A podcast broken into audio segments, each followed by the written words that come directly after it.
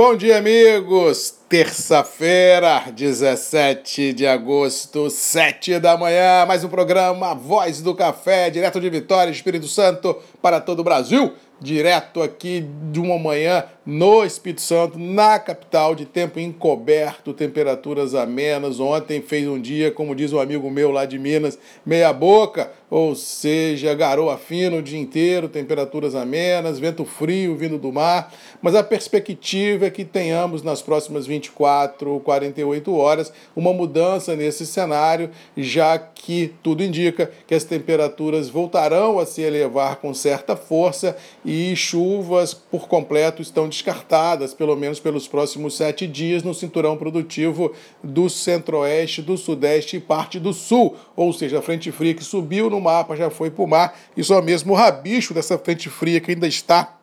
em alguns locais do litoral do Sudeste tem causado esse vento frio, essa umidade, essa sensação uh, de possibilidade de garoa a qualquer momento nesses municípios mais próximos do litoral. Ou seja, a ansiedade ainda toma conta de tudo e todos no campo e nas cidades. E lembrando que falta de chuva, uh, tanto no campo quanto nas, nas cidades, causam problemas no interior produtivos e nas, e, na, e nas grandes cidades, problemas de energia, de custos mais elevados, já que nossa matriz energética é baseada nas hidrelétricas e sem água, sem reservação de água, não há energia suficiente. E aí, além de um possível racionamento em algumas regiões, temos bandas vermelhas aí na conta de energia, levando o custo do campo e da cidade a níveis inimagináveis, impactando não só o bolso, mas também a inflação, que já começa a corroer muitos orçamentos do setor público e privado. Realmente teremos à frente tempos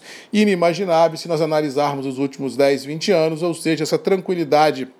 de inflação em baixa uh, vai ficando para trás. E com o congelamento de salários que existe no Brasil, tanto público quanto privado nos últimos anos, realmente tira poder de compra da população e isso deixa o mercado pisando em ovos. E isso, por falar nisso, já tivemos ontem outra vez dólar indo namorar os 5,30, B3 indo namorar lá os 119. Lembrando que em passado recente estávamos na B3 buscando os 130 mil pontos e no dólar buscando o rompimento dos 5, ou seja, em duas, três semanas houve uma mudança drástica neste cenário nessa perspectiva, indicando que esse final de 21 não será para amador, ou seja, emoções nas alturas não faltarão no mercado financeiro no Brasil. Com relação ao café, Nova York e Londres ontem operaram em ligeira alta, em recompras, grandes investidores já de olho em 22 e tendo a percepção de que realmente 22 poderá repetir o 21 no quesito de ansiedade produtiva, começam outra vez a recomprar posições e isso deixa os níveis internacionais ah, sustentados. Por tabela, o mercado interno do café também ganha firmeza, já que dólar para cima e bolsa em recompras dá aquela conjugação perfeita de preços do café em reais, buscando patamares ainda melhores. Por fim, falando dos estoques americanos de café, café, o Green Coffee, ontem foram divulgados, apresentando alta de 294 mil sacas, mas isso é um, é um dado olhando pelo retrovisor. Vamos ver se as próximas divulgações com problemas logísticos, com problemas de geada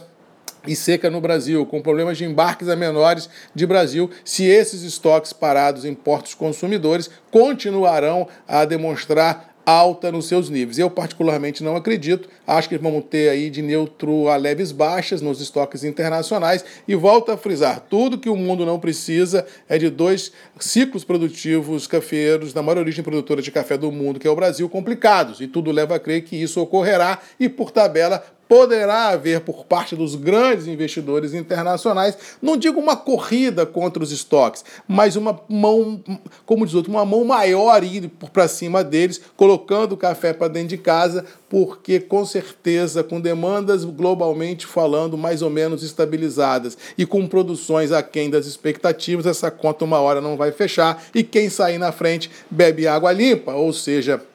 quem esperar para ver o apagar das luzes para correr atrás dos estoques pode ficar sem o mesmo, ou seja, ao que parece, teremos nesses estoques um prazo decadencial de uma tendência de baixa mais forte globalmente falando. Resumindo, café também tem um cenário desafiador à frente e com certeza reservará aos envolvidos no quesito preço níveis interessantes, tanto a nível internacional quanto a nível doméstico, já que acredito nas minhas verdades de que a imprevisibilidade climática gera imprevisibilidade produtiva e, por tabela, gera uma demanda um pouco mais aguçada no curto, médio e longo prazo. Mas vamos ficando por aqui, desejando a todos aí uma boa terça-feira, que Deus nos abençoe, que a gente possa enfrentar os desafios e vencê-los. E lembrando que amanhã, às sete, temos um encontro marcado comigo, Marcos Magalhães, Voz do Café nos grupos e redes MM, ponto de encontro de todos nós. No mais, boa terça-feira e até amanhã.